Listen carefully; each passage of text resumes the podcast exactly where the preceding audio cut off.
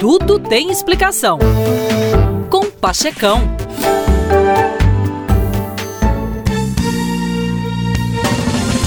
Mano, quer saber? Sua competição não é com outras pessoas. Sua competição é com seu ego, com a sua procrastinação, com a comida pouco saudável que você consome, com o conhecimento que você não busca e com a sua falta de atitude. Você precisa competir é contra isso, meu irmão. Saiba o seguinte: o meu ego não ama ninguém, nem a mim mesmo. O ego é completamente incapaz de sentir gratidão. A concorrência e a rivalidade são obras do ego.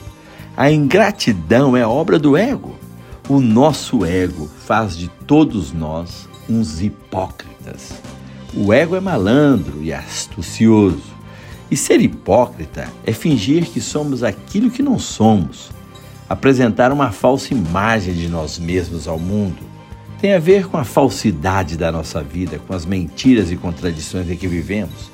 Tem a ver com a nossa falta de honestidade e sinceridade. Tem a ver com a nossa cegueira. Nossa vida não muda com a virada de um ano, lembre-se disso, mas podemos mudar a forma que vamos viver deste momento em diante. Sendo assim, nunca desista dos seus sonhos. Lute sempre pelos seus ideais, seus projetos, seus sonhos. Acredite em Deus ele tem um plano especial para você. Acredite nas pessoas, mesmo que muitas delas tenham te ferido. Perdoe e lembre-se: somos eternos aprendizes. Acredite em você, sonhe e jamais desista de seus sonhos. Mas lembre-se: para realizar seus sonhos, você precisa acordar cedo e agir na direção deles.